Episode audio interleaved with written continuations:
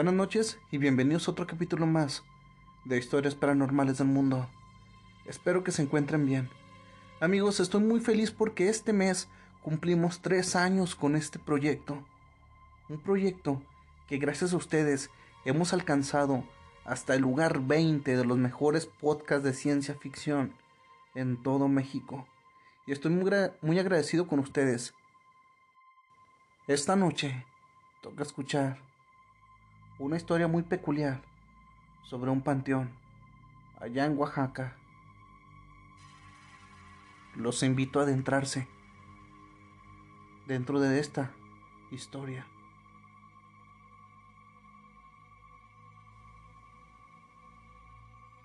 Buenas noches, soy Joaquín y tengo un hermano que se llama Ernesto. Siempre salimos a pasear en las noches los fines de semana. Salimos a beber un par de copas, a veces hasta quedarnos completamente borrachos. Sé que es malo porque aún así manejamos, aunque el camino no está largo a la casa. Son como 10 minutos manejando, pero aún así, a veces nos regresamos hasta la una o dos de la mañana. Y tenemos que pasar por un panteón. En una de esas, en una de esas noches, se nos ocurrió bajarnos a orinar. Y se nos hizo fácil, porque uno y otro nos retamos a ver quién era capaz de entrar al panteón de noche. Así que los dos lo hicimos. Lo hicimos juntos. Se nos hizo fácil. Dimos una vuelta al panteón, pisando todas las tumbas que podíamos. Las pisamos y luego nos volvimos a brincar. Subimos a la camioneta y nos estábamos riendo. Al llegar a casa, llegamos y nuestros pies, nuestros zapatos, estaban llenos de lodo, cosa que era algo imposible porque no era temporada de lluvia. No pisamos ningún charco, nada. Se nos hizo muy extraño, así que nos lo quitamos y por un pequeño susto dejamos los zapatos afuera afuera de la casa. Nos dimos un baño y sentíamos algo esa noche, algo especial, que nos hicimos dormir juntos esa noche, cada quien en cama separada, pero durmiendo en el mismo cuarto. Mi hermano tenía la costumbre de tener una lámpara pequeña, pequeñísima de llavero, pero lo usaba muy bien, a pesar de su tamaño. Así que él estaba jugando con la lámpara. Y yo le decía que, basta, déjame dormir. Con tu luz no puedo dormir. Él lo hacía de adrede. Siempre nos la pasábamos jugando. Hasta que él gritó y me dijo, levántate, levántate y corre, levántate y corre de allí.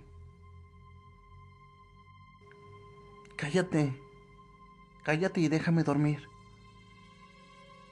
Mi hermano me contestó, voltea a tus pies. Y cuando volteé, él estaba aluzando mis pies. Y en mis pies había una mujer de blanco observándome con sus brazos. Sus brazos estaban rotos, intentando subir a la cama. Me asusté bastante, bastante que grité. Doblé mis pies y me cobijé hasta arriba. Y mi hermano me decía, levántate, levántate. Esa mujer se está subiendo a tu cama. Y sentía un peso, un peso muy grande a los pies de mi cama. Me descobijé y le vi su rostro.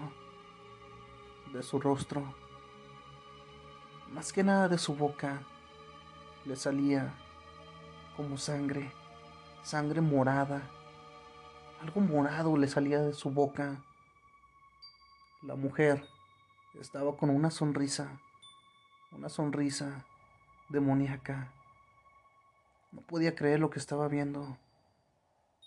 Así que mi hermano se levantó, prendió el foco y me agarró como pudo y salimos corriendo de la casa.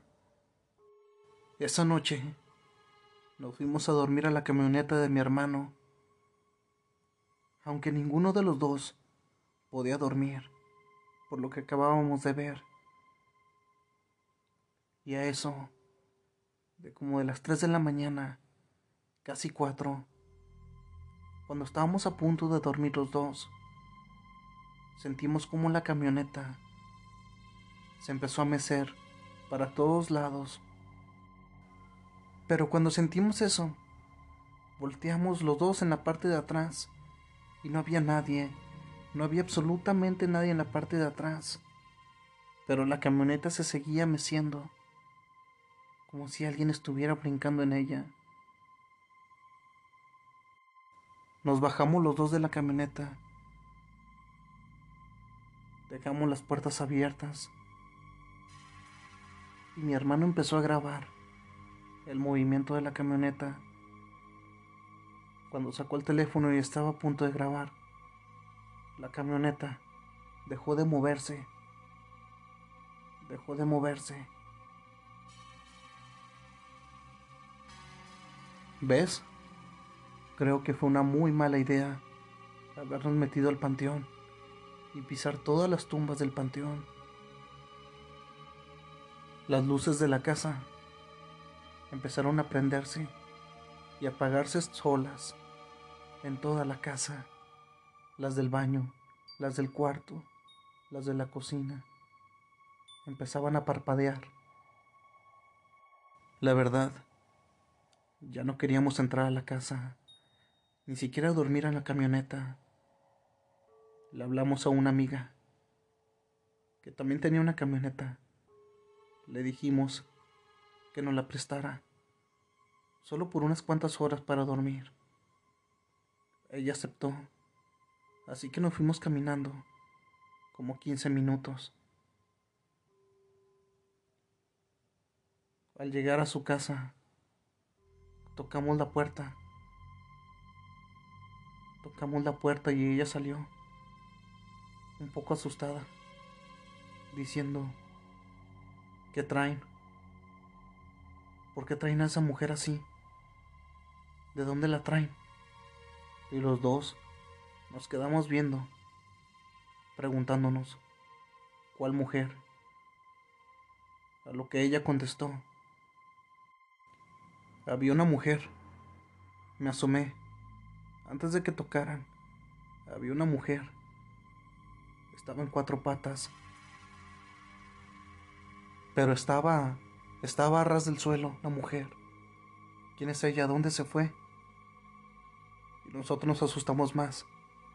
Le dijimos lo que habíamos hecho y lo que había pasado en la casa. Nuestra amiga ya no accedió a prestarnos la camioneta. Dijo que, que nos regresáramos al panteón y pidiéramos disculpas a cada tumba que habíamos pisado. Ya estábamos muy asustados. Así que, antes de que saliera el sol, fuimos mi hermano y yo. Nos volvimos a brincar. Y a cada tumba que pisamos, le pedimos disculpas. Nos volvimos a brincar y pensando que ya todo había acabado regresamos a casa. Había un olor un olor horrible en el cuarto de mi hermano, donde nos estábamos quedando los dos. Había un olor penetrante, muy penetrante, como si oliera muerto. Nos pusimos a barrer, a trapear, a limpiar el cuarto a las seis y media de la mañana, antes de que saliera el sol. Si es que apenas estaba saliendo el sol. Limpiamos toda la casa. Rociamos perfume en todos lados y ese olor se fue. Pero lo que no se fue fue esa mujer que casi todas las noches, casi todas las noches, nos mira, nos mira desde la ventana o a veces se mete a la casa.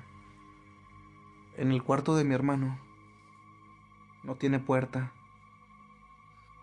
tan solo es una cobija que tenemos allí. Y a veces esa mujer abre, abre la cobija y se asoma para vernos. Cuando más nos asustamos es cuando está en cuatro patas. Está casi a ras del suelo, esa mujer sonriéndonos, escupiendo algo por la boca. No sabemos lo que es, pero nos tiene ya muy asustados. Ya pedimos disculpas al panteón en la mañana en las tardes, en las noches, recordando cada tumba que hemos pisado. Pero esa mujer no se va. Se sigue asomando por la ventana, o se sigue asomando por la cortina. Abre poco a poco, poco a poco la cortina y se va asomando. Te voy a estar manteniendo al tanto de lo que nos pasa a nosotros, ya que es una experiencia muy dura y muy traumática, solo por estar jugando a las tonterías.